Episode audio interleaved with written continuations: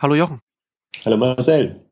Äh, jetzt Ende März, als wir das aufnehmen und jetzt hier in Berlin äh, schneit es immer noch, als wäre es Ende Dezember. Als wir äh, in, den, in den letzten Vorbereitungen von der Exit waren, hatten wir ja noch kurz noch äh, äh, darüber nachgedacht oder beziehungsweise darüber gesprochen, ob wir das, äh, ob wir das mit mit mit Grillen im Innenhof machen, mit dem Catering und das ging ja dann überhaupt nicht vom äh, vom Wetter her, äh, leider. Das hat leider nicht so geklappt. Das war eine Enttäuschung. Wir sind sozusagen in alte Zeiten zurückgefallen. Das genau. ist für mich die, die, die Horrorveranstaltung jetzt vom, vom Wetter her, von der Atmosphäre, waren immer die Live-Shopping-Days im, im Januar. Und da ist Berlin ja wirklich sibirisch. Und äh, ja, das war zumindest die, die Außenatmosphäre. Aber dafür war es dann intern eigentlich eine ganz ganz schöne Veranstaltung. Diesmal auch ein paar weniger Teilnehmer, also trotzdem 350, bisschen mehr als 350 alle, je nachdem, wer durch Schneeeinbruch auch kommen konnte. Äh, manche eben dann nur einen Tag. Aber ähm, das hat der Veranstaltung keinen Abbruch getan, was ich gut fand. Natürlich schade, wir haben da von der Location her sehr schön die Möglichkeiten, auch den Austausch dann außen und alles ähm, zu ermöglichen. Aber das passt schon. Stimmt, das habe ich auch von von einigen gehört, dass das, äh, dass einige aus Frankfurt es nicht äh, nach Berlin geschafft haben wegen dem Wetter. Aber was, äh, wenn, wenn wir gerade vom Publikum reden, das, das, das hattest du, glaube ich, auch auf der Bühne schon angesprochen. Es waren diesmal für eine für eine äh, E-Commerce-Konferenz erfreulich viele Frauen auch im Publikum. Genau, beziehungsweise das Thema hat erfreulich viele Männer in Anführungszeichen äh, abgeschreckt. Also es ist immer so, wenn ich eigentlich das Thema ähm, Frauen und, und äh, E-Commerce für Frauen äh, auf die Agenda setze oder das stark im Vorfeld promote auch, dann ist das äh, also im positiven Sinne tatsächlich äh, offenbar ein Thema, das Frauen anspricht und interessanterweise dann auch zum Beispiel, dass in Unternehmen, Agenturen oder, oder auch Dienstleistern sogar dann tendenziell die Frauen auf die Veranstaltung kommen. Also sind ja immer Mitarbeiterinnen da, ähm, also auch vertriebsseitig oder so. Und deswegen war das diesmal eine sehr, ich glaube, das war unsere höchste Quote, was, was eine, eine, eine der Exciting Commerce Veranstaltung angeht, was die Frauenquote anging, was mich sehr gefreut hat und was auch, ähm, glaube ich, der Veranstaltung gut getan hat, beziehungsweise den den Gesprächen untereinander. Ich habe es nur von den Referentinnen gehört, sozusagen, dass dann schon, wenn es um diese Themen geht, tendenziell im Nachgang die, die Frauen kommen und, und äh, äh, ja, sich austauschen wollen oder vertiefende Informationen wollen. Das ist so eine zweischneidige Geschichte. Also ich fand das auch diesmal wieder sehr spannend. Wir haben jetzt zum zweiten Mal explizit quasi das Thema ähm, Frauen im E-Commerce gemacht. Und ähm, die Reaktionen sind eigentlich immer dasselbe. Also das, das macht nur einen Teil des Publikums glücklich. Ich glaube, wir sind, ob wir diesmal so viel weitergekommen sind, weiß ich gar nicht. Ich finde es nur das Thema, ich finde den Austausch darüber gut. Wir haben es ja diesmal so gemacht, einen Einführungsvortrag, diesmal auch erstmals von einer Frau, Diana Verstege, ähm, das über, für Ski-Commerce sozusagen ihre, ihre Position bewusst eher einführend ähm, dargestellt hat und nochmal darauf hingewiesen hat, was, was sozusagen Frauen besonders anspricht und dann eben über die Startups, so dass wir wirklich eine, eine vier, fünf, sechs ähm, Startups in dem Bereich Mode, Fashion hatten, wo man eigentlich ganz gut sieht von, von Kleiderleihen, sozusagen, also eher hochwertige Kleiderleihen bis eben ähm, das, was Stylight ja immer macht, ähm, ähm die Produkte ander, andersartig zu präsentieren und, und die Leute auch mit, mit einzubeziehen. Ich denke mal, ähm, es ist immer von der Bühne her schwer, so ein Thema umfassend ähm, zu behandeln. Aber es bot dann wohl nicht so den Einstieg, dass dann die, die Diskussion so in einem kleineren Kreis, wo sehr gut funktioniert hat, da war ich leider nicht dabei und glaube, du hast du auch nicht. Und aber das war sozusagen eine selbstorganisierte Runde. Und da hat wohl der Austausch dann sehr gut geklappt. Was für mich so ein Zeichen ist, vielleicht das Thema sozusagen das nächste Mal in anderer Form dann auch zu präsentieren. Genau, das ist ja dann, es gab ja dann äh, noch eine offene Session zu dem zu dem Thema. Also es kann ja, das kann ja dann auch immer ganz oft äh, ist das ja so, dass so Themen auf, auf der Bühne, auf so Konferenzen dann eher auch oft eher der Anstoß dann ist für den Austausch, der dann, der dann noch äh, danach noch stattfinden kann auf der Veranstaltung.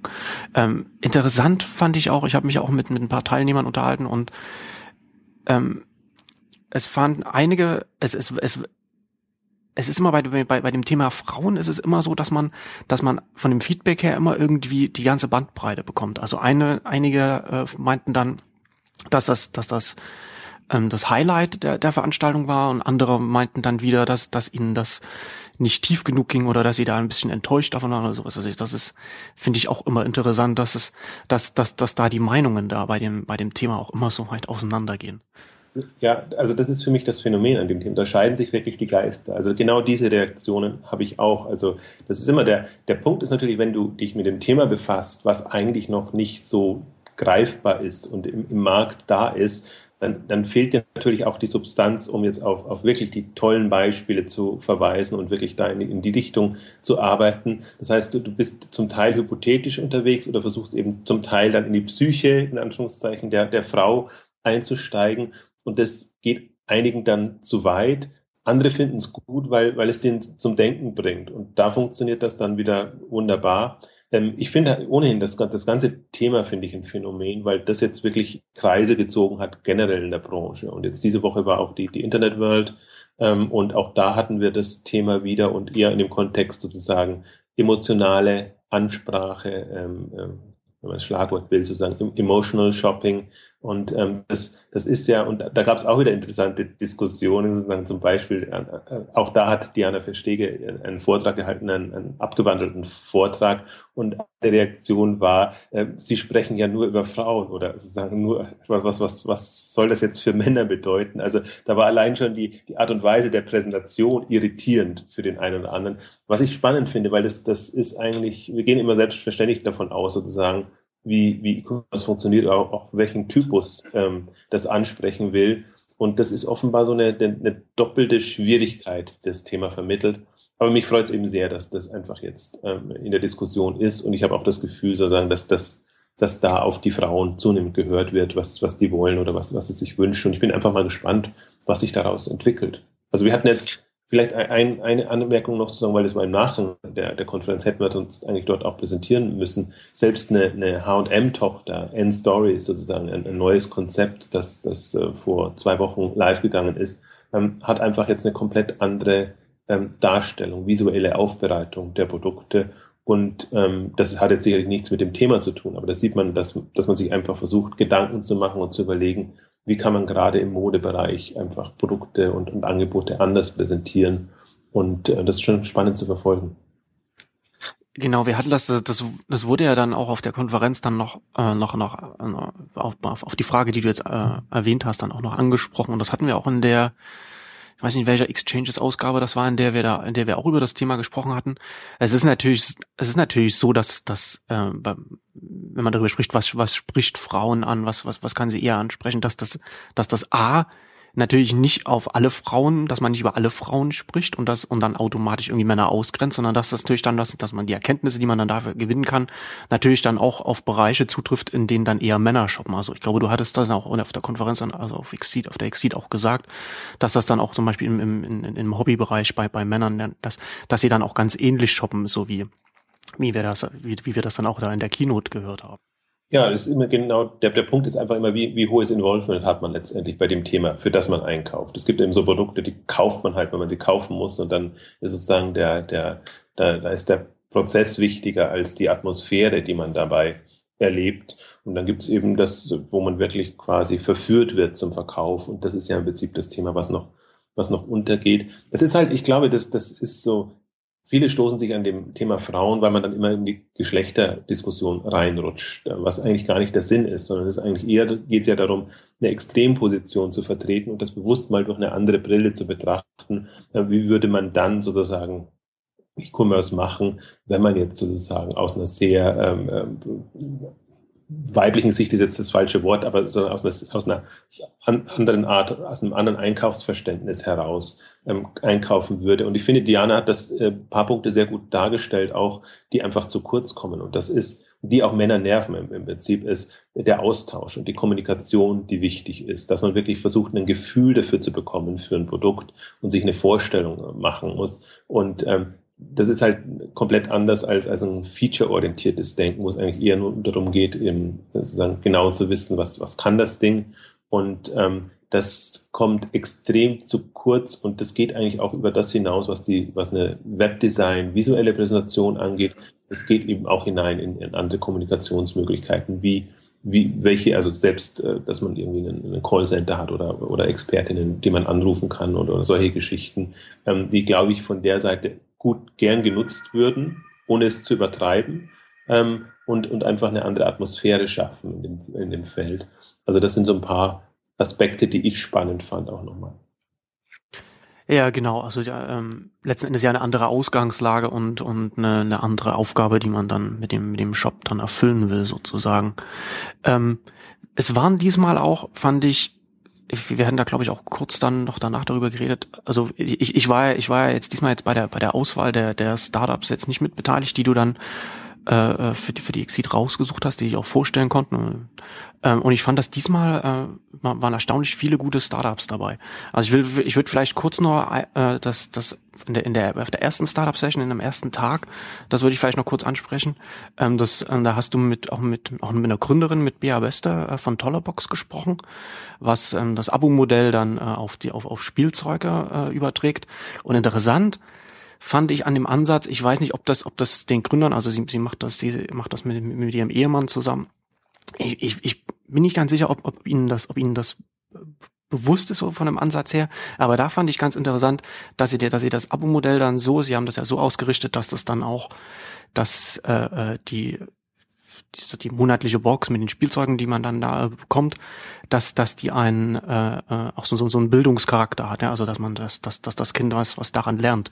Und das Interessante fand ich daran, dass das natürlich so ausgerichtet ist, dass es dann den eigentlichen Käufer, also die Eltern, anspricht.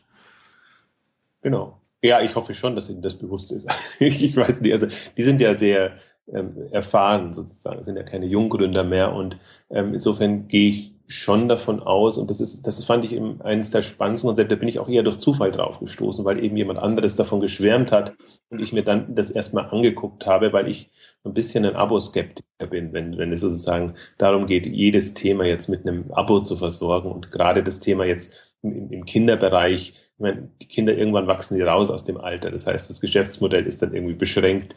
Aber da war ich eben fasziniert, weil die wirklich diesen diesen Bildungserziehungsaspekt und wir, wir, wir bringen das Kind und damit auch die Eltern natürlich ähm, weiter sehr in den Vordergrund gestellt haben. Und ich glaube, das kam in der Session auch sehr gut raus, ähm, wie viel Mühe sie sich geben, da auch ähm, ähm, Anwendungen oder Erfahrungen, Leb Erlebnisse, das ist ja das, was sie, was sie verkaufen wollen, sich zu überlegen, die wirklich Spaß machen, so dass die Kinder tatsächlich im schon äh, drauf warten, also nicht nur drauf warten, bis die Box kommt, sondern auch einfach eine, eine, extreme Lust entwickeln, das dann auch sich anzugucken und damit zu experimentieren und, und, und rumzuspielen.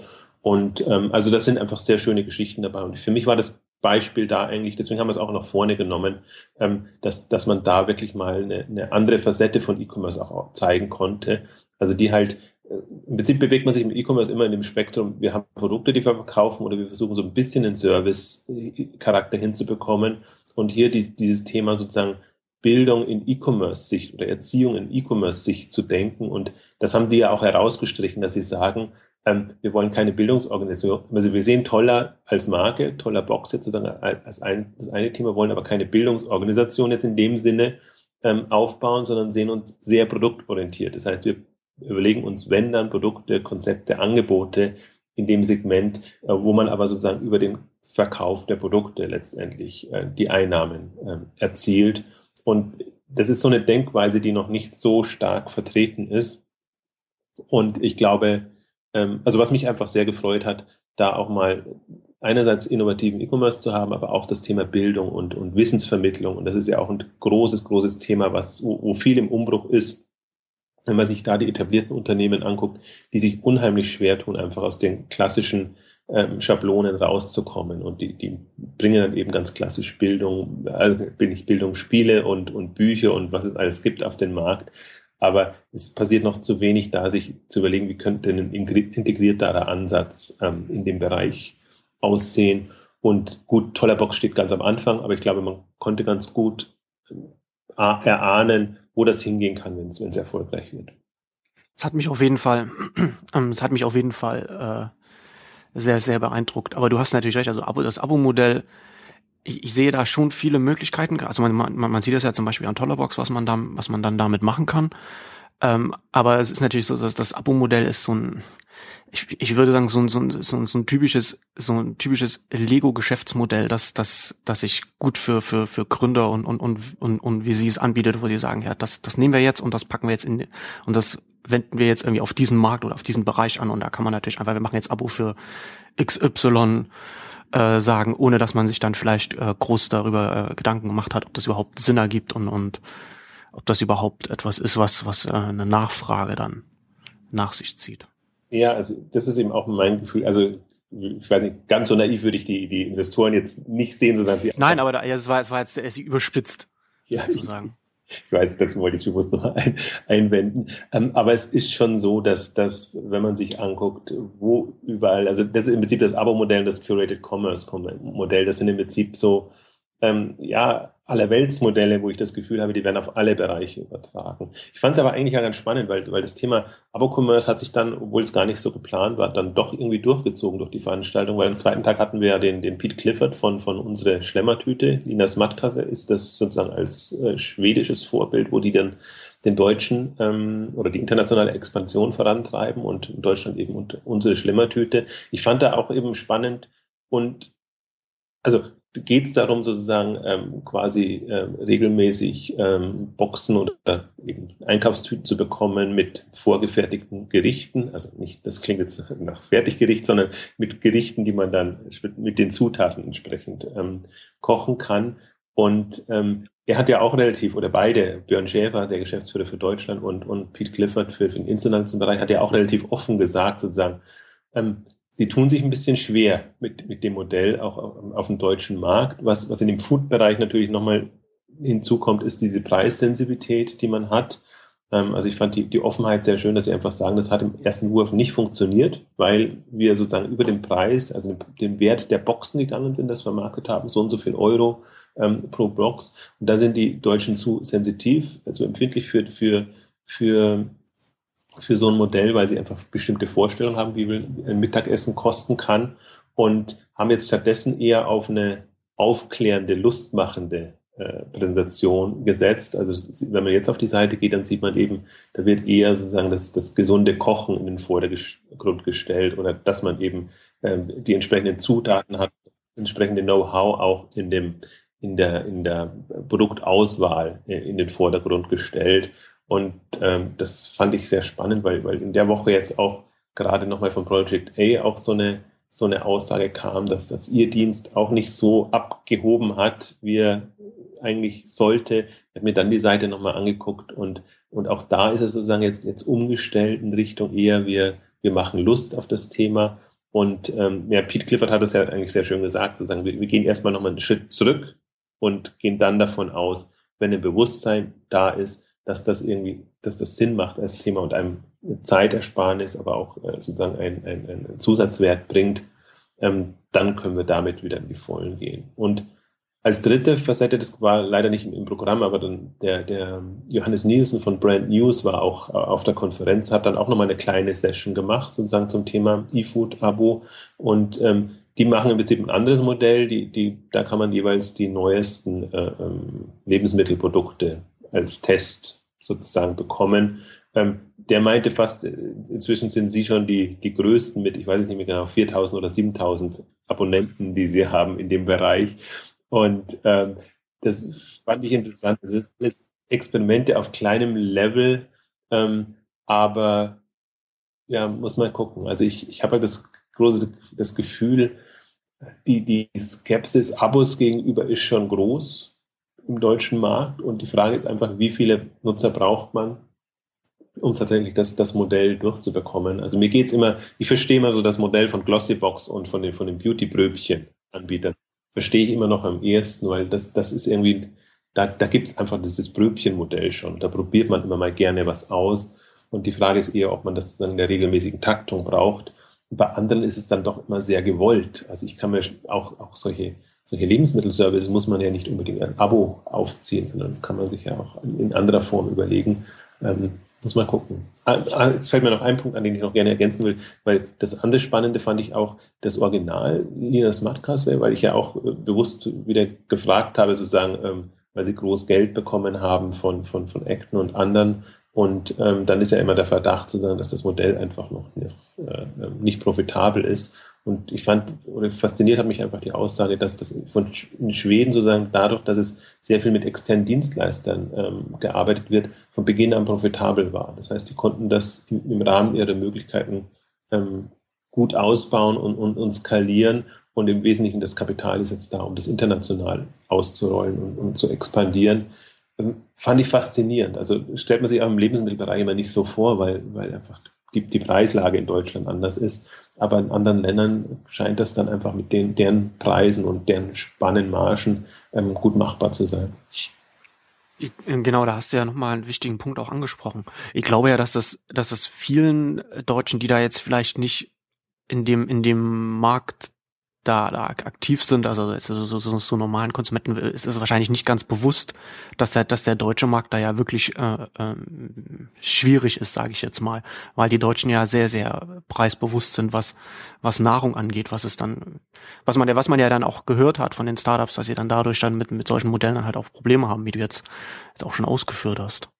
Also es ist, der deutsche Markt unterscheidet sich ja dann schon sehr von, von, von anderen Märkten, wo man dann dadurch, dass man dann, dann vielleicht einen größeren Spielraum hat, dann, dann solche Modelle eher am Markt etablieren kann. Ja, das ist ein bisschen der Nachteil. Und der, der, wenn das wirkt sich natürlich aus, gerade in dem, dem, dem Segment, deswegen stehen wir eben da im, im Online-Lebensmittelhandel, da wo wir jetzt stehen. Ähm, ich fand ja da auch äh, wirklich, ich finde ohnehin bin da sehr fast schon Fan von, von Pete Clifford, der, der einfach ähm, sehr gut vermitteln kann, worauf es ankommt und einerseits an den Markt glaubt, andererseits aber keine Illusionen macht, sozusagen, wie, wie, wie leicht oder schwer das ist. Und ich fand einfach da seine Aussage wieder äh, großartig, dass er tatsächlich sagt, es ist, es ist einfach unglaublich teuer. Also wenn man den Anspruch, den die Leute haben und auch den, die Herausforderung, die einfach ein frisches Sortiment äh, mit sich bringt, kombinieren will, dann muss man da extrem viel investieren. Und ähm, ich fand, ich habe den Markt jetzt nicht mehr so, also nur so am Rande äh, beobachtet, immer was, was an Neuem passiert. Aber ich fand da auch seine Aussage, sozusagen, dass das Rewe jetzt quasi die sind, die das am konsequentesten vorantreiben. Ähm, interessant. Und ich habe mich jetzt ja bewusst auch nochmal mit einem Beitrag damit dann auseinandergesetzt, um, um mir einfach nochmal auch anzugucken. Und da sieht man eigentlich schon, man, man, man darf immer nicht mit den ersten Versionen sich zu sehr befassen, die online gehen, weil die sind zum Teil ja wirklich ah, äh, indiskutabel, würde ich, würde ich fast schon sagen. Da kann man einfach nur sagen, ja, die sind jetzt auch online. Und wenn man aber sieht, was in den letzten zwei Jahren da passiert ist und, und Per Schader von, für, für Supermarktblog hat das eigentlich äh, betrachtet das ja immer aus Kundensicht sozusagen, die Suche sich nochmal angeguckt, andere Sachen sich nochmal angeguckt, dann sieht man, das ist extrem vorangegangen. Wenn man sich dann anguckt, wie die, wie die sich jetzt präsentieren, wie die ähm, ihre, ihre Lieferservice, also ihre Lieferwägen dann auch entsprechend umgebaut haben. Ich finde finde immer Details so spannend. Wenn man sich mal jetzt nur in der Google-Bildersuche anguckt, wie, wie der Lieferwagen vor zwei, ein, zwei Jahren aussah, wie er jetzt aussah. Jetzt haben sie sozusagen so eine, ähm, also eine Person, den, den, den Liefernden, wie, wie heißt der Mann, der liefert? Liefermann heißt er nicht. also äh, den haben sie am, am, Bild mit, mit, dem, mit dem Warenkorb, also mit dem, mit dem Korb und den Produkten, was eine, eine super emotionale Ansprache ist, finde ich. Vorher sind sie sehr auf Nutzwert. Wir liefern jetzt oder, oder äh, einfach liefern. Ich weiß gar nicht, wie der, wie der Slogan jetzt genau hieß, aber nur mit Text sozusagen. Und ich finde, wenn die Wägen dann, ich, mir begegnen sie immer in Berlin dann, ich glaube, Berlin Mitte ist dann schon ein affines Publikum, ähm, durch die Straßen oder da stehen. Das ist einfach eine, eine, eine andere Wahrnehmung nochmal. Und ich glaube, davon wird es auch abhängen, wenn man, das geht mir mit, mit Tesco in London genauso sozusagen. Nur wenn man immer diese Lieferwegen mal gesehen hat, finde ich, wird man nochmal inspiriert, sich tatsächlich auch Gedanken zu machen, ob das nicht selber für einen was wäre, die, sich die Produkte bestellen zu lassen. Also die Aussage war für mich war ein spannender Impuls, finde ich, da sich nochmal zu befassen. Und wenn man dann reinsteigt, dann sieht man, die sind sehr konsequent unterwegs und parallel hat, war ja auch nochmal die, die, die Bilanzpressekonferenz von Rewe da auch nochmal unterstrichen, wir nehmen das Thema ernst, wir gehen da in die Vollen und wir wollen uns das sozusagen nicht von jemand anderen streitig machen lassen. Und ich glaube, so muss man es auch wahrnehmen und es ist spannend zu sehen, dass da jetzt tatsächlich eine Dynamik reinkommt und im Wettbewerb sozusagen Edeka, ähm, Tengelmann und, und Rewe ähm, muss man jetzt sehen, wer da, wer da das, dieses Feld für sich erobert oder einfach den langen Atem hat, den, den, den Pete ja auch angemerkt hat. Genau, also das, das fand ich, das fand ich ja auch spannend jetzt als Nachricht, dass da Rewe da äh, sozusagen die Nachricht gesendet hat, dass sie da jetzt äh, sehr äh, ernst da, also mit, ach, jetzt fällt mir das Wort nicht an, also dass, dass, dass, dass sie da in den Markt reingehen wollen. Weil das hast du ja gerade schon gesagt, ähm, er, er, er, äh, wie, wie heißt der, Pete? Pete Clifford. Äh, Pete Clifford hatte ja, hat ja auch auf der äh, auf der Exit ja auch darüber gesprochen da, ne, dass, dass man dann, dass man dann da äh, sehr langfristig investieren muss, also auch aus der Infrastruktur und so weiter. Also im Prinzip zwei Punkte hat er, hat er angesprochen, was jetzt keine wahnsinnige Erkenntnis ist, ja, ja. aber was eine wahnsinnige Herausforderung ist. Sprich, dass, es muss das komplette Sortiment da sein. Das heißt, jemand, der schon sein Lieblingsjoghurt oder irgendein Thema nicht findet, geht davon aus, das ist einfach kein vollwertiger Supermarkt für mich und, und lässt das Thema sozusagen wieder bleiben. Also das ist schon die große Herausforderung, das Sortiment komplett hinzubekommen und dann tatsächlich diesen, diese, diesen Lieferservice sozusagen komplett eigenhändig hinzubekommen. Also er, er, bringt immer als Beispiel sozusagen, dass der Lieferwagen eben mit drei äh, Kammern ausgestattet werden muss für ähm, frische Produkte, kalte Produkte und, und ähm, die, die, regulären ähm, Produkte. Und ähm, auch das ist so eine Flotte aufzubauen, ist, ist nicht ohne und ähm, dass da, also da, da ist schon einiges an Geld notwendig. Ein anderes Thema, das ich auf der Exit auch äh, sehr sehr interessiert verfolgt habe, ähm, weil ich ja, weil ich auch selber auch Blogger bin, war zum einen äh, äh, Stylight und und MyDeals. Und mhm. also bei bei Stylight fand ich auch ganz interessant, wie sie äh, äh, wie der äh, ich glaube der Max Müller hat hat das hat das äh, hat darüber gesprochen. Ähm, wie sie, wie sie Blogger angesprochen haben, also, also da bei, bei denen natürlich logischerweise dann bei Starlight äh, Fashion Blogger und wie sie sie da erstmal, wie sie da äh, die zum einen erst einmal so Beziehungen aufgebaut haben mit, mit, mit diesen Multiplikatoren dann in dem Markt mhm. und wie sie dann auch mit den, mit den Moodboards äh, äh, so beschrieben haben, was ich dann, was ich sehr interessant fand, ist, dass sie da sehr bewusst in, in so eine Segmentierung der, der, der Nutzer reingehen. Ja? Also dass sie da zum einen die, die, die Multiplikatoren, also die, die, die Fashion-Blogger dann bei Starlight, die dann ähm, sich dann präsentieren können und dann natürlich dann, und dann auf der anderen Seite dann auch äh, Nutzerinnen dann, die vielleicht das nur ein bisschen benutzen oder die in erster Linie äh, dann ihren, ihren Lieblingsbloggerinnen dann äh, folgen und sehen wollen, was die dann so auf Starlight draufpacken. Das fand ich, das fand ich äh, wieder, wieder sehr spannend. Also ich bin ja sowieso Fan, Fan von Starlight, was sie da machen. Also was halt, was das Faszinierende für mich jetzt in, an dem Aspekt ist, also ich finde find den Blogger-Aspekt mindestens so spannend, weil das jetzt ja wirklich seit, seit ein paar Jahren sehr aktiv machen, damit mit der Fashion-Blogger-Szene sozusagen in Kontakt zu kommen, da reinzukommen, ähm, die versuchen einzubinden und eben auch ihre, ihre Angebote, ihre Tools sozusagen denen schmackhaft zu machen. Und diese Moodboards sind ja auch so ein bisschen aus, aus der Richtung entstanden, wenn ich das verstanden habe, weil, weil es den Bloggerinnen, Bloggern immer sehr, sehr schwer fällt, sich dann irgendwie diese, diese Teile zusammenzustellen und, und, und was Vernünftiges äh, zu machen. Und das sind halt in der Regel keine Techies, also würde man jetzt nicht unbedingt eine Techie-Lösung wollen, sondern diese sehr einfache Lösung, die sie dafür jetzt entwickelt haben, wo man, wo man dann eigentlich sehr die, die Boards sozusagen ähm, entsprechend konfigurieren kann, geht, geht eben nicht so im, im, im, Polyvore-Stil, sozusagen, dass man Collagen gleich jetzt erstellt und alles, sondern dass man einfach so ein, so ein Set, für mich ist es so ein bisschen eine, eine fast ein MySpace-Revival im, im, im Fashion-Kontext sozusagen, was sie da hinbekommen. Die Seite sieht nicht ganz so schlimm aus, also nicht, das, darf, das dürfen sie nicht. Muss hören. man vorsichtig sein bei dem Vergleich. Die, die sieht überhaupt nicht schlimm aus, sondern die haben Wert darauf gelegt, dass sie gut aussieht, was für den Markt toll ist, aber vom Prinzip her ist es ähnlich, sozusagen. Man ist sehr ähm, frei und kann eben ähm, Bild, äh, Video und, und ähm, auch Audio ähm, kombinieren.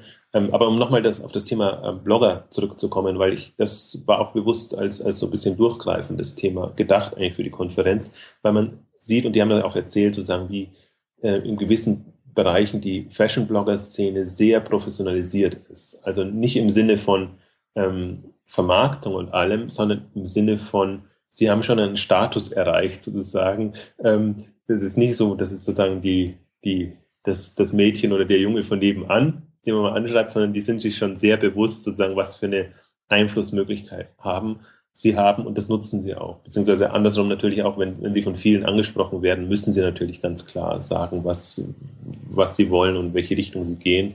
Und äh, das, äh, die haben jetzt da auf der Konferenz nicht so aus dem Nähkästchen plaudern können, weil wir kaum Zeit hatten dafür noch, aber Sie haben eben auch im persönlichen Gespräch erzählen Sie dann einfach, wie so Ihre letzte Blogger-Veranstaltung dann ablief und wie dann eben manche mit Entourage kamen und manche eben schon wirklich ein sehr starkes Style-Bewusstsein haben.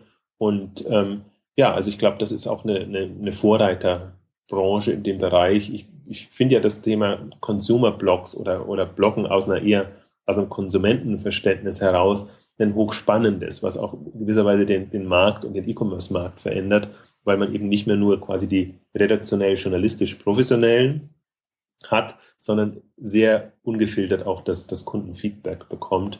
Und ähm, ein Vertreter davon war ja äh, der, der Fabian Spielberger, der mit MyDeals einfach das im Elektronikbereich, also im Schnäppchenmarkt jetzt ja eigentlich jetzt nicht mehr nur Elektronik ähm, aufgebaut hat, aber einfach eine sehr ähm, starke Kompetenz in dem Elektronikbereich hat und äh, damit eigentlich, also in der Kombination hohe Kompetenz und hohe Preissensibilität sozusagen schon äh, den Händlern auch das Leben schwer macht, weil man, weil er teilweise Preise einfach erwartet oder nur dann überhaupt über Themen schreiben kann, wenn bestimmte Preisabschläge erfüllt sind, wo sich Händler dann sehr, sehr schwer tun.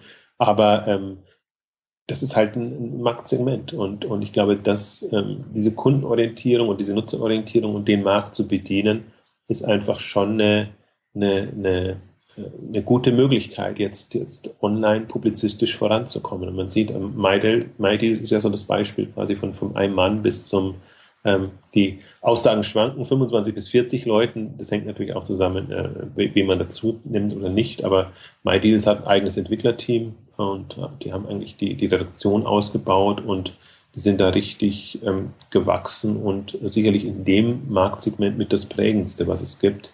Und ähm, wahrscheinlich würde man sich heute nicht mehr als Blogger äh, wahrnehmen, aber man sieht da sehr gut, was daraus, was daraus entstehen kann die schiere Größe hat mich ja auch, haben wir, ich, ich weiß nicht, ob ich die Zahl jetzt noch richtig im Kopf habe, ich glaube, er meinte, sie haben irgendwie 400.000 Besucher am Tag. War äh, so in, der, in, in dem Dreh, ne? Ja, ja. Das ist, das ist dann schon, das ist dann schon wirklich äh, bemerkenswert.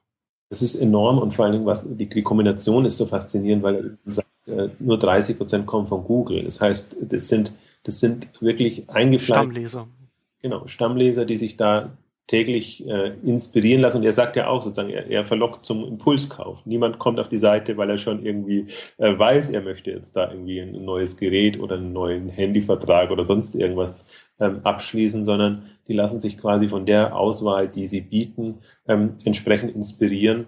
Und ähm, das ist schon, das ist schon spannend. Also ich finde halt immer, das ist für mich das Phänomen, MyDeals ist eigentlich, wie bekomme ich eine hohe äh, Nerdigkeit, sage ich jetzt mal, Technikkompetenz mit einer hohen Community-Orientierung in, in, in, Einklang. Ne? Und, und ich glaube, da braucht es einen ganz besonderen Typus von, von Person, die das macht und die das überhaupt den, den Nerv da hat. Und ich finde find es immer eindrucksvoll, wie die, wie die das ja doch äh, quasi im Griff haben mit den Kommentaren. Und es gibt zum Teil hunderte Kommentare, Anmerkungen bei bestimmten Beiträgen. Und das artet natürlich auch hin und wieder aus. Und und das einfach in, entsprechend ähm, zu organisieren, das ist für mich eigentlich auch noch ein weiteres Phänomen von MyDeals, weil das Deals finden und, und darstellen ist das eine, das ist schon Herausforderung genug, aber das zusammen im, im, Zusammenspiel zu machen, das ist schon eine, eine, spannende Leistung, die da hinlegen.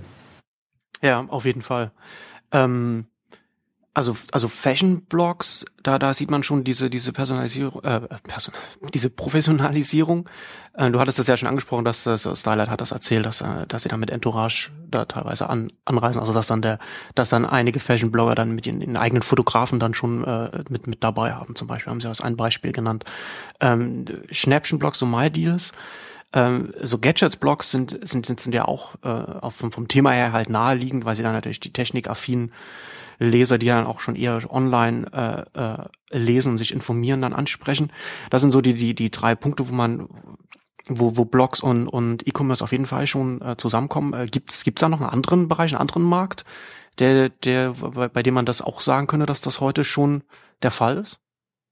Nicht wirklich, was einem ins Auge springt. Hm. Als Massenphänomen sieht man immer die Autoblogger sozusagen. Ich weiß immer nicht, wie, wie weit die von der Industrie gesteuert sind, wie weit die tatsächlich freiwillig arbeiten. Aber da sieht man sozusagen, dass da einfach, äh, wenn, wenn da eine Aktion ist, sozusagen die ganzen Testberichte, das überschwemmt ja River immer als, als, äh, als Modell.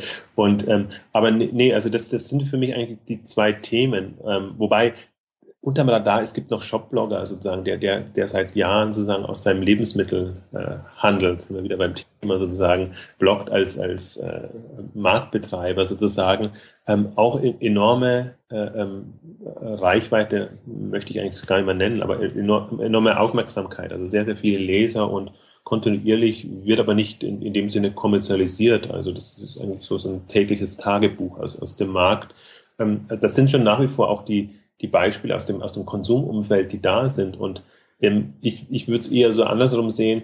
Ich glaube, diese ähm, guten Beispiele, die man jetzt hat, die sollten eher andere inspirieren. Ich glaube einfach, dass, dass die, diese Facette braucht es, weil ähm, Consumer-Blogs zum Teil tiefergehende Informationen bieten können, als das Journalisten können, weil sie einfach äh, sich mit Leidenschaft auf nur eine Sache konzentrieren, wohingegen Redaktionen, Journalisten eigentlich immer so übergreifend und, und mit, mit, einem, mit einer starken äh, ähm, Vorfilterfunktion, was die Relevanz angeht, sozusagen arbeiten müssen, weil sie ja doch eher eine Masse ansprechen.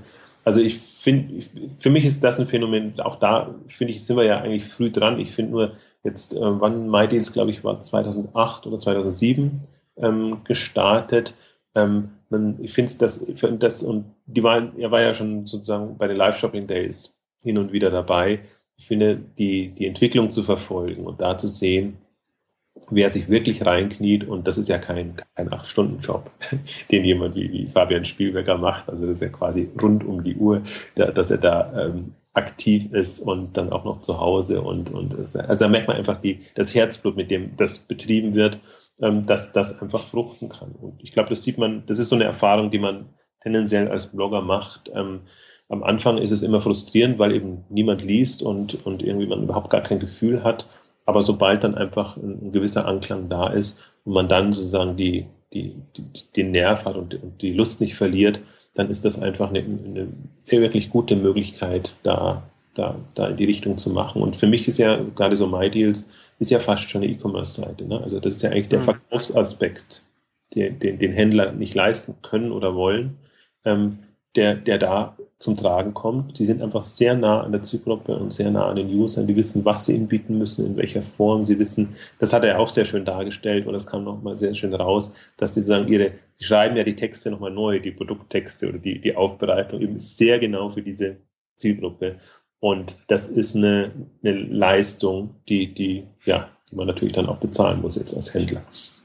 Das sieht man auch, wenn man auf der Seite äh, ist und sich dann so mal ein paar Einträge durchliest, dass das da eine, eine, eine Ansprache hat, die, die, die beim Publikum funktioniert und die dann halt auch bewusst dann, dann so formuliert wird also hat sich auch ein ganz eigener Stil entwickelt, finde ich auch das Spannende, sondern die einfach viel mit Updates arbeiten, sozusagen, dass sie, ein anderer Blogger würde sagen, wieder einen neuen Beitrag schreiben und, und das machen, sie machen einfach nur quasi mit, mit Rot Update von da und da, entweder das Produkt ist ab, ausverkauft, die Aktion ist zu Ende oder es gibt einfach Zusätze oder sie, sie lebt wieder auf, ähm, diese Geschichten, also da merkt man einfach auch, dass das Ding lebt und das ist eine andere Art und Weise ähm, zu arbeiten und das, glaube ich, kann man nur nachvollziehen oder verstehen, wenn man eben nicht so Google-fixiert arbeitet, sondern sehr nutzerzentriert.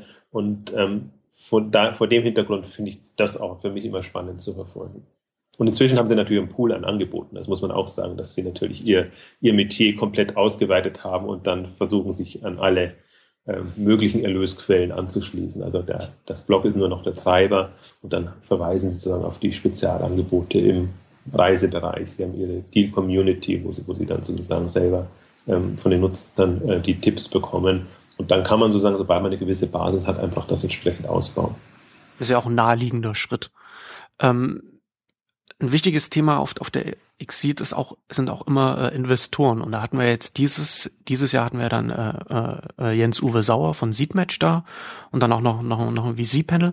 Und ich finde das ja ganz, ich finde das ja ganz spannend, dass es da, dass es auch im, im, im Bereich der Investitionen da so eine so eine Ausdifferenzierung gibt. Ich bin ich, ich bin nicht ganz sicher, wie wie deine Position ist. Ich bin ja äh, Crowdfunding finde ich ja grundsätzlich sehr spannend, wobei ich immer ein bisschen wobei ich nicht ganz sicher äh, bin, wie, wie, wie ich dazu stehe, was, was die äh, Finanzierung von Unternehmen angeht, äh, über, über so diesen, diesen äh, Crowd-Ansatz. Aber man, man, man, egal wie man dazu steht, muss man einfach mal sagen, dass Seedmatch in, in Deutschland einfach eine wirklich, wirklich bemerkenswerte Erfolgsgeschichte auch ist.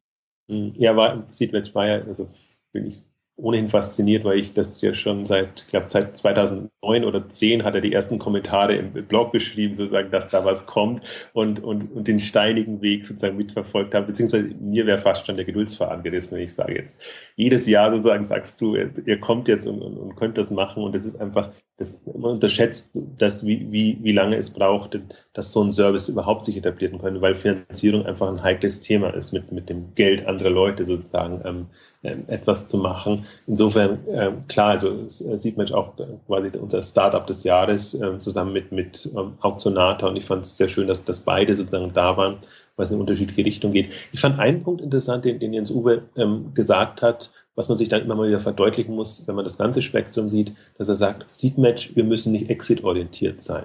Ne? Also das ist im Prinzip ein, ein An, mehr ein Anlagemodell, das sie anbieten für den Startup-Bereich als jetzt klassische VCs oder, oder Kapitalgeber in dem Bereich, die einfach extrem auf, auf Exit orientiert sein müssen. Und deswegen äh, verbreitern sie das Spektrum ungemein. Dann kann man eben je nachdem, ich finde Seedmatch oder generell das Modell einfach vor zwei Hintergründen spannend. Das, das wäre der eine sozusagen, ich baue mir nicht den Druck auf, und das andere ist, ich, ich kann tatsächlich mit den Leuten, die, die meinen Service auch nutzen oder mein Angebot auch nutzen, arbeiten und kann die sozusagen mit vergleichsweise sehr überschaubaren Beträgen motivieren, da einzusteigen. Also das sind so für mich so die, die weiteren Facetten, wobei ich ein bisschen, ich muss auch sagen, ich habe auch gefragt natürlich, aber was mich so skeptisch macht, es gibt so ein paar ähm, Themen, die Ausfallquote sozusagen, ich frage mich sozusagen, bis jetzt sieht ja alles noch super aus. Also es gibt jetzt in dem Sinne, es hat zumindest kein Unternehmen größere Kreise gezogen, das dann aufgeben musste oder in irgendeiner anderen Weise ähm, nicht mehr weitermacht. Und das ist halt wegen unserer Startup-Welt. Das heißt, es sind halt Versuche und Experimente. Man geht mit bestem Willen natürlich das Thema an. Ähm, aber die übliche Auswahlquote ist 80, 90 Prozent. Also, und ähm, die, für mich ist die Frage sozusagen, ob die Leute das im Hinterkopf behalten, die dort Geld reinstecken und einfach sagen, das ist ein ähm, riskantes Geschäft. Ähm, nicht, dass das dann zurückschlägt. Also das ist meine Sorge immer, gerade im deutschen Markt. Das ist immer, man ist immer, also man kann immer froh sein, wenn schon mal ein Thema Anklang findet und gerade das Thema Crowdfunding ist ja unglaublich, was das für Kreise in unterschiedlichsten Richtungen gezogen hat. Ähm, aber genauso schnell ist es dann halt wieder komplett tot. Also da kann man dann nicht mal sagen, das geht jetzt zurück auf ein vernünftiges Maß, sondern das ist immer so eine Hop- und Top-Geschichte. Deswegen bin ich sehr gespannt, wie, die, wie sie das hinbekommen. Und ich finde halt, also momentan fahren sie schon einen riskanten Kurs, finde ich. Einerseits ist es schön, wenn man Richtung 250.000, 500.000 Euro raufgeht mit, mit den Summen, die man sozusagen bei Seedmatch einsammeln kann. Andererseits ist das natürlich dann schon ähm, Kapital. Also es ist nicht mehr, also es will jetzt 100.000 nicht als Spielgeld bezeichnen, aber es ist in dem Sinne nicht mehr sozusagen so, so Geld zum Experimentieren und was ausprobieren, wo man sagen kann, das könnte man vielleicht noch verschmerzen. Also das ist ja nicht von einem, sondern ist, ist, ist von, von in der Regel mehreren hundert ähm, eingesammelt. Also das wird jetzt, also sie sind weit gekommen. Ich finde, die, die legen eine ungeheure Dynamik an den Tag, jetzt auch gerade was, was die Erhöhung der Beträge angeht. Aber es wird, sie haben schon noch ein paar Herausforderungen, die sie meistern müssen. Ja, also das sehe ich ähnlich. Das ist ja, das, das wird noch interessant äh, werden, wie sich, äh, wie, wie sich vielleicht dann auch die, die öffentliche Wahrnehmung dann von so einer Plattform dann entwickelt, wenn sie dann schon ein paar Jahre äh, äh, existiert und dann, äh, wie du schon sagst, dann halt auch ein paar Startups dann halt, die darüber finanziert wurden, dann eben, wie es nun mal so in der Startup-Welt ist, äh, eben nicht zu einem nachhaltigen Unternehmen werden. Aber ich meine, ich, auf der Konferenz war es insofern gut, weil es sozusagen so einen Kontrapunkt gesetzt hat. Und das war mir eigentlich auch wichtig. Wir hatten ja, und ich versuche immer die, die klassischen VCs auch hinzubekommen. A, haben die, finde ich, den besten Überblick und Einblick und eine, eine Perspektive, die man sonst nicht ähm, findet in dem Bereich. Und ähm, B kann man einfach auch nochmal die, die, die unterschiedlichsten Modelle darstellen, worum es äh, gerade geht. Und ich fand einfach das, den Austausch, also wir hatten ja diesmal äh, Christoph Jung von Holzbrink Ventures und äh, Andreas Schlenk, äh, Schenker von, Schlenker von ähm, Partec ähm, International, also ein internationaler VC, die sitzt in Paris und hat es eben auch in, in, in Berlin, wie alle, ein, ein Büro eröffnet. Und ähm, einfach da, also gerade Holzbrink ist ähm, für den deutschsprachigen Bereich. Im Prinzip international sind momentan alle VCs so unterwegs, dass sie versuchen, ähm, quasi alle Geschäftsmodelle, alle Bereiche irgendwie in ihrem Portfolio vertreten zu haben.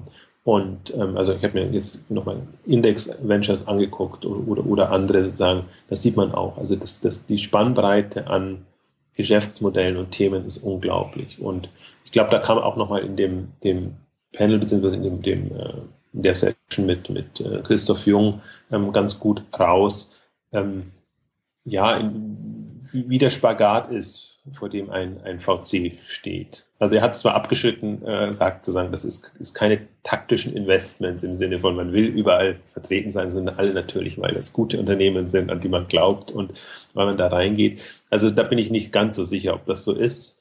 Ähm, also es schon, versucht, natürlich, versucht natürlich schon immer das beste Unternehmen in der jeweiligen Kategorie zu bekommen, aber ich glaube, gerade ist schon so eine Phase, wo man versuchen muss, ähm, ein Gefühl für all diese Geschäftsmodelle zu bekommen.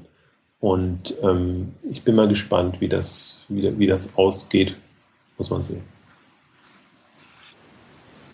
Was ich auch interessant äh, äh, als von von den von den Kinos her, was was mich äh, fasziniert hat und und du bist da ja auch Fan von, äh, war die äh, Keynote von Alexander Zacke äh, über Auktion Auktionata, wie sie das wie sie das aufziehen, wie sie das wie sie das machen und da und weil wir jetzt gerade jetzt auch gerade über Investoren reden, fand ich das ja fand ich das auch einen ganz ganz ganz interessanten Nebenaspekt, den den er erzählt. Also, also Alexander Zacke ist ist ja äh, äh ist Auktionator oder weiß ich genau, wie man das nennt. Ich kenne mich da nicht aus, aber kommt kommt halt aus Geschäft aktiv, ja genau, schon länger.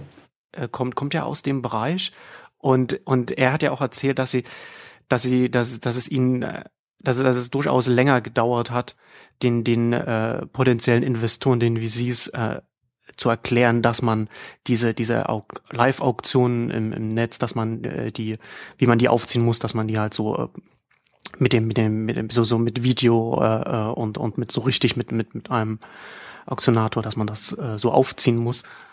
Das fand ich, das fand ich auch ganz interessant. Ja, das ist, für mich ist einfach, das, das ist eines der ambitioniertesten Startups, die da sind momentan. Und vor dem Hintergrund bin ich Fan. Also ich, ich weiß natürlich auch nicht, ob das aufgeht und ob das alles so klappt.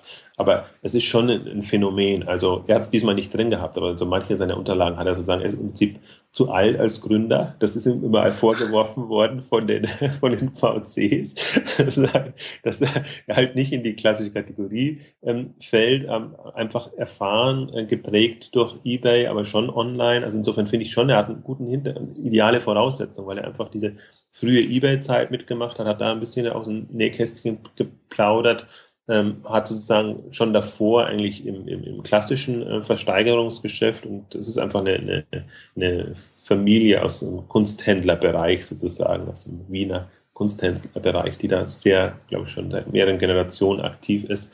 Und insofern passt das schon alles. Und das Zweite, was er auch vermittelt hat, dass es wirklich darum geht, die, die Vorstellung, wie, wie können wir sozusagen das, was Christie's, Sotheby's sozusagen machen in diesem diesem schon, äh, nennt es jetzt mal Premium-Auktionsbereich, äh, das ist ja nicht sozusagen irgendwelche äh, Haushaltsauflösungen zu versteigern sonstige Geschichten, sondern es ist ja auch schon ähm, Kunst und Kunstwerke in dem Bereich.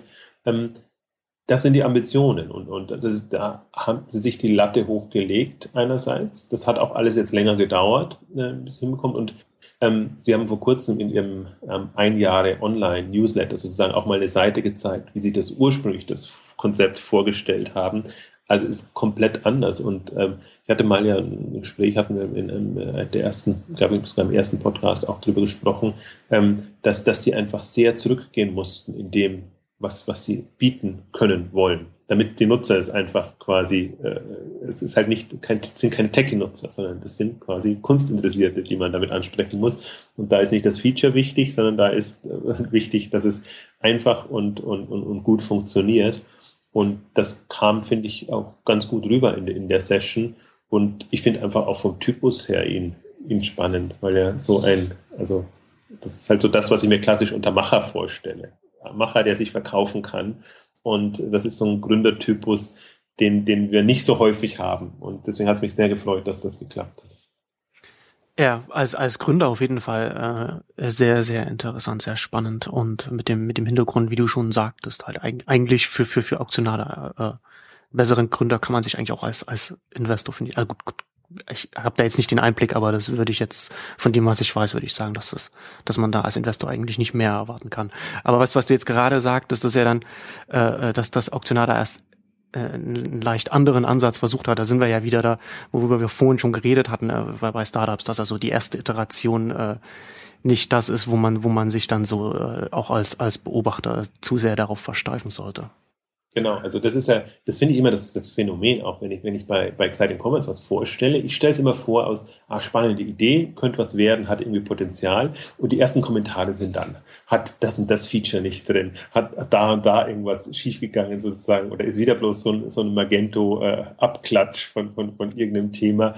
Ich finde das immer sehr, sehr interessant, weil das ist auch die, die, die Welt, in der wir uns bewegen. Die einen sehen das sozusagen äh, sehr operativ, äh, wie, wie muss sowas funktionieren und, und wie, was sind sozusagen die, die, die Conversion, also Richtung Conversion sehr, sehr operativ professionell.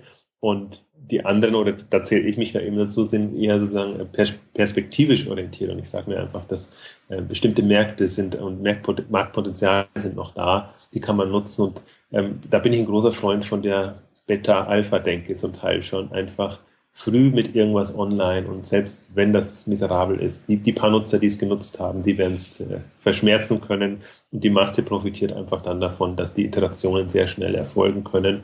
Und äh, interessanter Ansatz, ja, weil diese Woche gab es auch nochmal ein Interview mit, mit, mit dem Otto, äh, Verantwortlichen jetzt für die, für die neue Plattform und alles, und der einfach sehr stark auch auf agile Entwicklung und, und, und schnelle sozusagen neue Versionen äh, ähm, fokussiert hat, was man Prinzip von Otto nicht kannte, weil das waren wirklich immer Mammutprojekte, wo man, wo man quasi mit, mit, mit Deadlines gearbeitet hat, das klassische Art und Weise. Ähm, also faszinierend, das zu lesen und, und einfach auch zu sehen, äh, ob, also das klingt immer leichter, als es gesagt ist, sozusagen, weil Iteration natürlich auch Iteration heißt. Das heißt, man muss am Ball bleiben, man muss, muss kontinuierlich auch die Fehler ausmerzen. Wenn man, wenn man monatelang quasi mit einer äh, fehlerhaften Seite dann online ist, dann äh, ist das auch keine gute Entschuldigung in dem Bereich. Aber ich finde es von der Bewertung halt, also jetzt, jetzt aus, aus meiner Sicht manchmal unfair. Ich, ich lasse da jedem seine Meinung. Ich glaube, das kommt auch ganz gut rüber, zu sagen, dass man, dass man einfach Startups nicht so bewerten kann oder die, die erste Version, die online geht, ähm, wie man das mit einem, mit einem alt Unternehmen macht. Und ähm, ja, aber das, das glaube ich, ist verschmerzbar. Das werden auch die Gründer äh, hinnehmen können, weil die wissen ja am besten, was, was noch nicht klappt. Genau. Also im besten, im besten Fall. Ähm, gibt, gibt es von deiner Seite her noch, noch einen Aspekt von der Exit, den du noch ansprechen möchtest?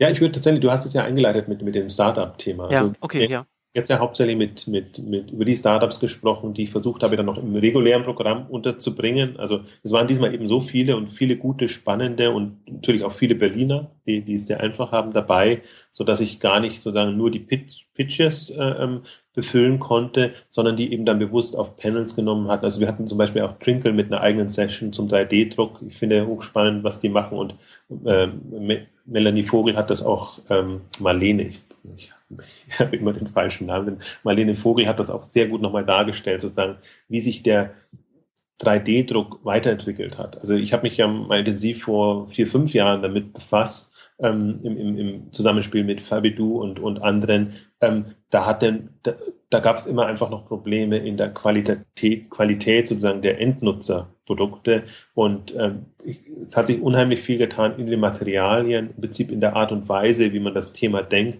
Und ich fand das sehr spannend, wie, wie sie auch nochmal vermittelt hat. Im Prinzip, man kommt jetzt sozusagen aus so einer Massenkonsumerwelt und sieht dann 3D-Druck als ja nice to have Geschichte. Aber die Idee ist ja eher sozusagen zurückzugehen und, und zu sagen, wenn ich 3D-Druck habe und vergleichsweise kostengünstig Produkte machen kann, kann ich dann nicht sozusagen sehr viel nutzerorientierter arbeiten. Und ihr Aspekt war ja Co-Creation sozusagen als Thema, also die Kombination tatsächlich die, die neuen Druck- oder, oder Produktionsmöglichkeiten mit eben der, der Einbindung der Leute in irgendeiner Form zu haben. Also hochspannende Session, das war jetzt auch nochmal bewusst herausgegriffen.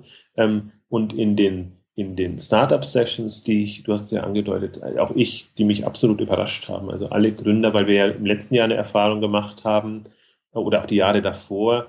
Pitches ist immer eine schwierige Geschichte. Und ich finde gerade pitchende deutsche Unternehmen wenn, gerade wenn man die, die hochprofessionellen US-Pitches kennt, wo man aber auch dazu sagen müssen, die werden vorher gecoacht und das wird zum Teil geprobt sozusagen, was, was die auf der Bühne dann präsentieren, damit sie die richtigen USPs und, und die richtige äh, Länge auch hinbekommen. haben wir ja nicht gemacht und will ich bewusst nicht machen, weil ich finde, das nimmt die Authentizität und man bekommt gar nicht mehr so richtig mit, was, mhm. was, was ist das für ein Gründertypus. Und das ist ja diesmal richtig gut gelungen. Also da kann ich nur also meinen Hut ziehen vor allen, die da präsentiert haben, haben sich an die Zeit gehalten, haben, finde ich, gut rübergebracht, was sie machen, in welcher Form sie es machen und selbst ähm, B2B-Themen, die normalerweise extrem dröge sind. Also wir haben Data Virtuality und, und äh, Minubo, die so Business Intelligence-Lösungen machen. Wir haben Admineo, die sozusagen eine, eine, eine Logistik, ähm, also eine Lieferantenanbindung, eine leichtere Datenaustausch zwischen Lieferant und Händler sozusagen sich überlegt haben. Ähm, selbst die haben ihre Themen, finde ich, so rüberbekommen können, dass man da tatsächlich Lust hatte, denen zuzuhören, ähm, selbst wenn es nicht das eigene Thema war. Also das hat mich, also vielleicht, ich hoffe, dass das, wenn das ein Signal ist, dann toll. Also das, das, das war wirklich eine, eine, eine, eine äh, Offenbarung ist ein großes Wort, aber äh, für mich, weil ich da, ähm, da kann man, wenn man das, das sieht, dann kann man sogar eine, eine reine Startup-Veranstaltung machen. Und das, das macht Sinn. Und sowas hätte ich mir bis jetzt eigentlich so gerade dem E-Commerce-Kontext nicht vorstellen können. Was waren deine Highlights in dem Segment?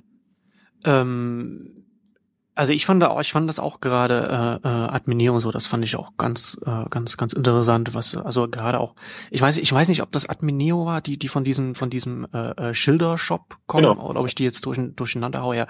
Äh, ne, also äh, das, das ist ja dann auch immer das glaube ich ist auch immer das äh, schon schon schon gutes Zeichen, wenn wenn ein Gründer oder oder, oder ein, ein, wenn wenn wenn ein Startup dann äh, aus aus einer Not heraus geboren wird sozusagen, wenn also so ein eigenes Problem gelöst wird, weil das natürlich dann relativ nah äh, da dran an an der an der Problemlösung auch ist. Also das das eben auch das fand ich das war auch für mich so ein Auswahlkriterium, dass man sagt ähm, gut, das, also das hat irgendwie einen Mehrwert, das kann man sozusagen da reinnehmen. Das ist nur nicht, nicht nur sozusagen auf dem Reißbrett eine, eine, Lösung, die da entwickelt wurde, sondern die setzen das für sich ein und versuchen das dann entsprechend zu übertragen. Und so waren einige dabei, also die entweder aus einer Agentur heraus entstanden sind, weil sie ohnehin schon Business Intelligence Lösungen gemacht haben und jetzt überlegt haben, wie können wir das sozusagen als, als Service ähm, auf die Beine stellen und eben äh, auch eine, eine spannende Geschichte einfach. Schilderversand muss man sich die Seite mal angucken. Also die machen das seit, ich glaube, er hat gesagt, seit sieben, acht Jahren und es ist selber erst äh, noch sehr jung. Das ist immer das Erstaunliche dann, wenn man, wenn man, wenn man dann ähm, Gründer hat äh, und einfach denkt, dass, dass die sind jetzt im Alter, wo man vielleicht das erste Startup macht und da sind die schon quasi weit darüber hinaus. Und die haben das sehr, also ich meine, das, die Problematik ist da und die, das höre ich von unterschiedlichen Seiten, bekomme auch immer wieder ähm, Mails, um das Thema mal aufzugreifen. Ähm, leider passt immer nicht so gut rein in, in den Kontext, aber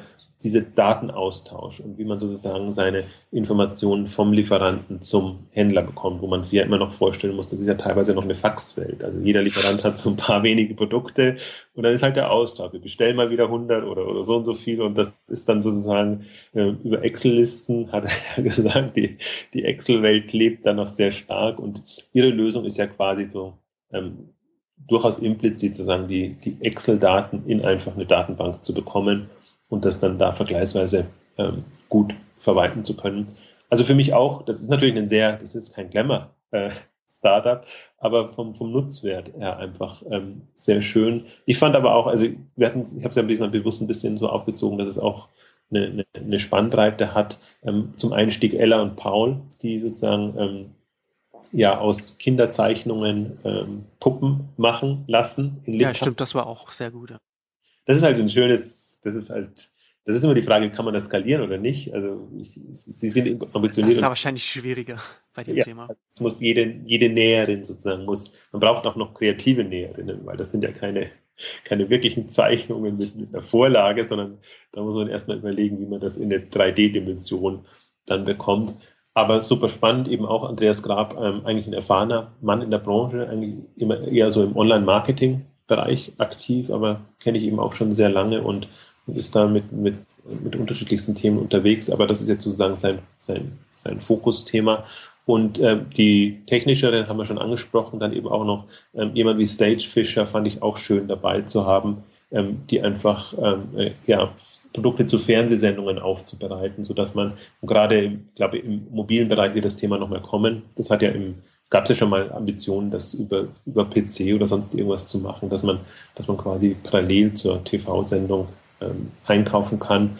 ähm, mit der ganzen Second Screen Debatte und, und sozusagen dem, dem mobilen Begleitgeräten, glaube ich, kann man da nochmal schicke andere Services auf die Beine stellen. Insofern fand ich das ein guten, gutes Beispiel und das ähm, einen Startup haben ein bisschen rausgenommen, äh, Roombeats fand ich auch noch ähm, sehr gut. Im Prinzip auch, auch eine Idee, die man schon immer mal hatte, sozusagen. Also Bilder vertaggen und, und mit, mit Produktangeboten versehen. Ich fand das sehr schön, weil, weil die das ähm, im, im Möbelbereich mal demonstriert haben. Und mir sind in letzter Zeit mehrere Startups begegnet, die, die versuchen sozusagen die Nutzeransprache im Möbelbereich anders aufzubereiten. Und, und gerade finde ich Wohn, ich glaube, Mode lebt davon oder Einrichten lebt davon, indem man Wohnmelden in irgendeiner Form darstellt. Da mhm. helfen einem die, die Kästchen nichts, wo dann eine, eine, Couch quasi gleich groß ist wie eine Vase und, und man überhaupt gar keine, keine Vorstellung mehr hat. Und da kann man sich einfach eine schöne Möglichkeit überlegen, wie man das ähm, über das Bildmaterial, das man hat, entsprechend reinbringt. Und das war ja eine sehr schön äh, distribuierbare Lösung und ähm, möbelweites Demo. Also das äh, natürlich auch für alle anderen Bereiche. Im Prinzip ähm, ähm, Stylight hat im Modebereich auch mal so begonnen oder dass man sozusagen so eine visuelle ähm, ähm, Vertägung vornimmt. Ähm, also insofern ähm, auch eine, eine, schöne Geschichte, wo man einfach auch sieht, dass, dass sich in dem Bereich Nutzeransprache und, und Endkundenbereich durchaus einiges tut. Ja, auf jeden Fall. Ich möchte noch einen Aspekt möchte ich gerne kommen, bevor wir das übersehen. Ähm, wir hatten ja auch eine Technik-Session, also mit, mit, mit den Shop-Systemen und, und eigentlich auch nochmal rausgegriffen, auch Commerce-Tools, da sozusagen in der, in der zweiten großen Iteration, äh, einfach jetzt mit, mit einer, mit einer ähm, sehr ambitionierten, ähm, tollen, ist jetzt nicht wertig gemeint, sondern äh, wirklich eine, eine, eine sehr andersartigen Shopping-Plattform, die einfach sehr stark auf Komponenten setzt und, und sie nennen das Commerce Tools Sphere und wollen das, ähm, das ist ein bisschen auf Kritik gestoßen, sozusagen als, als Service, Plattform als Service nennen sie es, auf die Beine stellen. Das heißt, man, man hat, hat es eben quasi ähm, in der, so schön will, Cloud und kann sich da seine Komponenten ziehen. Aber das Spannende finde ich, dass die quasi, sie kommen auch als Shop-Lösung, das ist quasi das Basis, die Basislösung, all deren Komponenten kann man so einmal, aber im Prinzip ist man in der Vorstellungskraft nicht eingeschränkt, was man daraus macht. Also man kann quasi, und so wird er zum Teil auch Magento vergewaltigt, sozusagen, dass man nur mehr den Warenkorb nimmt und alles andere neu macht, äh, kann man sozusagen bestimmte Basiskomponenten nehmen und sich dann ein Abo-Modell überlegen, eine andere, eine andere Nutzeransprache überlegen. Ähm, also eine, eine, eine sehr, ähm, ähm, ähm ja, loose würde man im Englischen sagen, lockere ähm, Kombination von Komponenten, eben sehr API-basiert und, und SDK-Kits ähm, äh, basiert, also wendet sich ganz klar an natürlich Entwickleragenturen, die daraus was, was machen sollen, im Unterschied zu dem, was sie jetzt interessanterweise anbieten, was, was eine, was eine On-Demand-E-Commerce-Lösung ist. Aber das ist für mich, das war im letzten Jahr schon mit Shopware so und jetzt mit, mit Commerce-Tools auch wieder, ähm, die, die die äh, Gründer, die sozusagen schon einmal die Iteration durchgemacht haben, sich dann nochmal die Gedanken machen, wie müsste jetzt sozusagen meine äh, ideale oder zukunftsgerichtete Lösung aussehen, die kommen meistens mit spannenderen Geschichten, als wenn man sich anguckt, was jetzt an neuen E-Commerce-Lösungen kommt. Das ist dann wieder quasi das, das Shop-System äh, in perfektionierterer Form, aber quasi das, dasselbe in Grün. Und das finde ich, ist für mich so ein Phänomen, deswegen glaube ich fast in diesem Markt, in diesem sehr technologisch getriebenen Markt ist es tatsächlich wichtiger, was machen, was machen jetzt die, was macht die, machen die erste oder Zweitgründer sagen in, den, in der nächsten Iteration. Und ich fand das auch nochmal, ich glaube, das, das ist auch ganz gut rübergekommen. Ich, mich hat sehr gefreut, dass der, der Fabian Wesner noch mit dabei war, von, also der bei Rocket Internet sehr viel gemacht hat, was die ganzen ähm, suchmaschinengetriebenen Geschäftsmodelle angeht und eben auch bei Project A jetzt für die Technologie zuständig ist, der auch nochmal verdeutlicht hat, sozusagen. Wir sind im Backend-Bereich, brauchen wir hohe, hohes Maß an Standardisierung, damit die Abwicklung klappt, damit das alles läuft. Im Frontend-Bereich müssen wir extrem hohe Freiheitsgrade haben. Und da ist ja sozusagen Project A wie Rocket Internet eher improvisierend unterwegs. Das heißt mal quasi auf der grünen Wiese, wir machen das jetzt und wir gucken einfach, wie wir das entweder SEO optimiert oder in anderer Weise optimiert auf die Beine stellen. Und ich fand es auch sehr schön, er hat das auch nochmal ganz gut dargestellt, fand ich, sozusagen, dass er natürlich auch mit den Projekten wächst. Das heißt, wenn mal ein Geschäftsmodell aus dem Bereich kommt, dann ist auch die Plattform, die Technologie in diese Richtung hin äh, nicht optimierbar, aber ausbaubar sozusagen. Beim nächsten Mal ging es dann, dann viel schneller. Und insofern haben sie eben jetzt für die Geschäftsmodelle, die sie haben, sie haben ja Mass Customization, sie haben das ähm, Koch-Abo und, nee, das heißt nicht Koch-Abo, bei denen Koch-Zaub heißt das, wenn ich das richtig im, im Kopf habe. Und dann haben sie eben noch ihre, ihre Tirendos und, und Marktplätze, Tolendo oder wie sie, wie sie heißen, ähm, die sie dann entsprechend ähm, mit der Plattform abdecken. Ja, ähm, dann, haben, dann würde ich sagen, dann kommen wir jetzt langsam zum Ende unserer kleinen äh, Exit-Nachlese und äh, vielleicht zum Abschluss noch äh, einen kleinen Ausblick, was, was wir da jetzt mit der Exit äh, künftig vorhaben, was, was wir geplant haben also das, das Experiment, für mich ist das ja jedes Jahr ein Experiment. Das muss sich immer weiterentwickeln und man muss irgendwie was Neues machen. Wir haben ja immer vergleichsweise Stammpublikum. Das heißt, ich, ich sehe mich auch da in der Herausforderung, da das doch jedes Jahr neu und spannend zu machen. Im letzten Jahr war es ja so ein bisschen sozusagen ähm, quantitativ. Wir wollten sehr viele Leute da haben. Hat auch geklappt mit über 500 Leuten Anmeldungen damals. Es war klar zu viel für, für die Kalkscheune, die eine tolle Location ist, aber wenn es zu viel wird, dann, äh, dann zwängt man sich eben schon rein. Diesmal war eher für mich der, der qualitative Faktor ähm, das Thema, also dass ich wirklich versucht habe, ähm, eine Mischung hinzubekommen von den Themen, im Prinzip auch von, von den Referenten,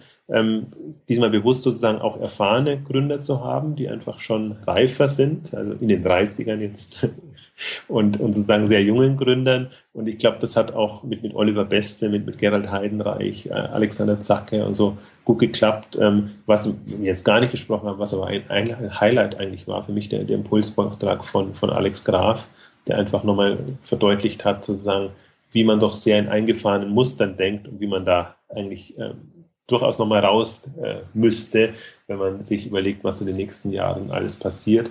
Also insofern glaube ich, dass wir ein sehr qualitativ sehr breites Spektrum hatten, aber durchaus bestimmte Aspekte vertiefen könnten. Und für mich ist jetzt die Frage, wie macht man das in den, im nächsten Jahr oder in den nächsten Jahren weiter? Ich bin so ein bisschen an dem Punkt angekommen, dass ich mir sage, bestimmte Themen oder bestimmte Innovationsentwicklungen brauchen eigentlich eine Vertiefung. Die brauchen irgendwie kleinere ähm, Veranstaltungen, kleinere äh, ähm, Treffen von, von sehr affinen Leuten. Das war für mich so die Erkenntnis auch aus dem, aus der kleinen Session zum Thema Frauen im E-Commerce, die einfach sehr gut angekommen ist. Und ich bin jetzt schon überlegen, macht man nicht vielleicht irgendwie ein Exit Summer Camp oder, oder sowas, wo man, wo man dann sehr fokussiert bestimmte Themen ansprechen kann und geht dann erst sozusagen, wenn, wenn da so ein bisschen ähm, die Themen weiter sind, wieder in, in den größeren Kreis und macht dann quasi eine, eine konferenzartiges äh, Veranstaltung. Ist ja eigentlich jetzt sehr angenehm, weil wir die, die K5 noch haben, parallel, ähm, wo, wo wir einfach auch so eine Netzwerk, also große Networking-Veranstaltung haben. Und deswegen bin ich jetzt wirklich am überlegen, was habe ja einiges Zeit. Im nächsten Jahr ist ja erst die, müsste ja erst die nächste Veranstaltung sein. Ähm, wie man das sozusagen in eine, in eine, in eine qualitativ gute Richtung weiter optimieren kann. Also da kann ich gerne auch den Aufruf machen, wer da Ideen hat oder, oder Vorstellungen. Ich bin da, was, was jetzt zum Beispiel immer noch zu kurz kommt, ist, ist sind diese informellen Formate. Austausch, alles. Das ist einfach, das ist oftmals gar nicht so richtig zu leisten, sozusagen ein, ein strukturiertes Konferenzprogramm hinzubekommen und parallel einfach noch diese diese Sessions zu haben, die einfach vom, vom, vom Austausch, vom Engagement der Leute untereinander leben. Das ist im Prinzip noch eine Facette, die mir fehlt und, und ähm, das wird quasi die nächste Herausforderung sein, das, das auch entsprechend ein bisschen hinzubekommen. Ja, ich glaube, da wird uns schon ein, ein gutes Format äh, gelingen. Ich glaube auch, dass das, dass das, äh, dass, äh, dass das durchaus eine Überlegung ist, dass man da sich überlegen kann, wie wir, wie man da vielleicht so die Themen äh, vertieft angehen kann. Ähm, du hattest ja auch, was, was ich der, diesmal hatten wir erstmal ein Exit-Meetup auch sozusagen im Vorfeld, relativ ähm, ad hoc auf die Beine gestellt. Aber das ist natürlich auch noch eine Facette, die ich, die ich gerne forcieren möchte. Also, dass man wirklich in, bei dir jetzt in Berlin oder bei, bei mir in München oder, oder sozusagen lokal einfach eine, eine Möglichkeit bietet, immer mal wieder so am Abend sich zu treffen, um einfach damit mit spannenden Leuten sich über, über neue Ideen im E-Commerce auszutauschen. Also das, das ist für mich immer ein Phänomen, dass das, das, das fruchtet einfach. Also ich, ich lasse mir dann nachher immer auch ein bisschen erzählen von den Gesprächen, die die Leute hatten und mit wem sie sich unterhalten hatten, wo ich zum Teil ganz überrascht bin, sozusagen, welche Konstellationen da zustande kommen.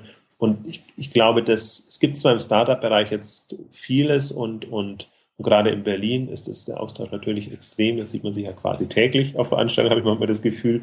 Aber im, im, mit Fokus E-Commerce ist das noch eine Facette, die mir fehlt. Und ähm, das ist so eine andere Richtung, ich glaube, in die, die wir beide denken und ähm, so, dass wir einfach den Vernetzungsgrad vorantreiben können. Genau, das kann man vielleicht jetzt zum Abschluss noch erwähnen, dass wir jetzt äh, das Exceed.net haben wir jetzt sind wir jetzt auf LinkedIn umgezogen, in der LinkedIn-Gruppe, ähm, haben da jetzt ähm, ein paar, paar Mitglieder da. Und da ist auch, da ist auch, wie du jetzt schon äh, angedeutet hast, ist da ein bisschen der Plan, da äh, regelmäßige Treffen dann zu machen und, und sich dann äh, aus, austauschen zu können und das dann vielleicht auch in, in, in der Gruppe dann so Themen noch, noch weiterführen zu können. Und wer da gern, also ich mach, hatte, hatte wie gesagt kurz vor der Exit dann ein kleines informelles Treffen dann da gemacht äh, und plane dann jetzt auch regelmäßig mal, mal schauen, in welcher Frequenz wir das dann machen, wie sich das dann einpendelt. Ähm, aber der, der Plan ist zumindest dann äh, so regelmäßige Treffen dann zu organisieren, indem man sich austauschen kann. Und wer da gern dabei sein möchte, ich glaube, wir werden das vielleicht dann auch ab und zu mal im, im Blog erwähnen, ähm, aber wenn, wenn, die, wenn die, der, der Gruppe beitreten möchte, kann sich da gerne auch bei mir melden. Ähm, Marcel Weiß at excitingcommerce.de wäre da die E-Mail-Adresse dafür. Genau, und dann würde ich gerne noch einen dritten Aufruf starten, sozusagen, so ein bisschen auch dieses, dieses Summercamp oder, oder diese campartigen ähm, äh, Veranstaltungen ähm, promotet. Wer vielleicht als, als, als Startup-Unternehmen oder so mal selber für sich so eine Veranstaltung machen will, also so eine Exit-artige, wo man einfach sagt, äh, wir haben ein bestimmtes Thema und möchten da einfach mal äh, die, was voranbringen, aber wir wollen das nicht sozusagen nur in unserem Kreis machen, sondern vielleicht auch ein paar äh, weitere Teilnehmer ähm, dazu nehmen. Also das wäre auch eine Option. Ich finde das immer, ich finde eben diesen Austausch wichtig und, und, und der klappt eigentlich auch auf der Veranstaltung selber ganz gut. Also Startup eher etabliertere und etabliertere heißt ja jetzt nicht alteingesessene, sondern heißt einfach, äh, die einfach schon vier, fünf, sechs Jahre ähm, dabei sind. Also man kann das auch sozusagen vor Ort, würde ich jetzt mal sagen, Exit vor Ort äh, machen, dass man halt tatsächlich mal im, im Ruhrgebiet, äh, Rhein-Main-Gebiet oder im, im Stuttgart, das ist immer ein bisschen aus und vor, oder wo auch immer sozusagen solche äh, Veranstaltungen macht. Also ähm, ich von meiner Seite oder generell wir als Exciting Commerce Team ähm, wären da durchaus offen und wir sind da, ich glaube, worum es jetzt nur geht, in, zum Abschluss zu signalisieren, wir sind da durchaus offen für Impulse von außen, ja, je nachdem, wohin, wohin es uns dann treibt. Also das Thema ist immer ähm, Innovation im Sinne von, von neue Geschäftsmodelle, neue andere Nutzeransprache, aber da, da ist das Feld so groß, da kann man gar nicht alles zentral im Griff haben. Genau. Also auch hier wieder der Aufruf, melden Sie sich. Genau. Und dann wollen okay. wir es nicht übertreiben, dann würde ich sagen. Genau. Schluss für heute. Äh, ähm, Exit-Nachlese, aber hat Spaß gemacht wie immer. Bis zum nächsten Mal. Tschüss. Okay, tschüss.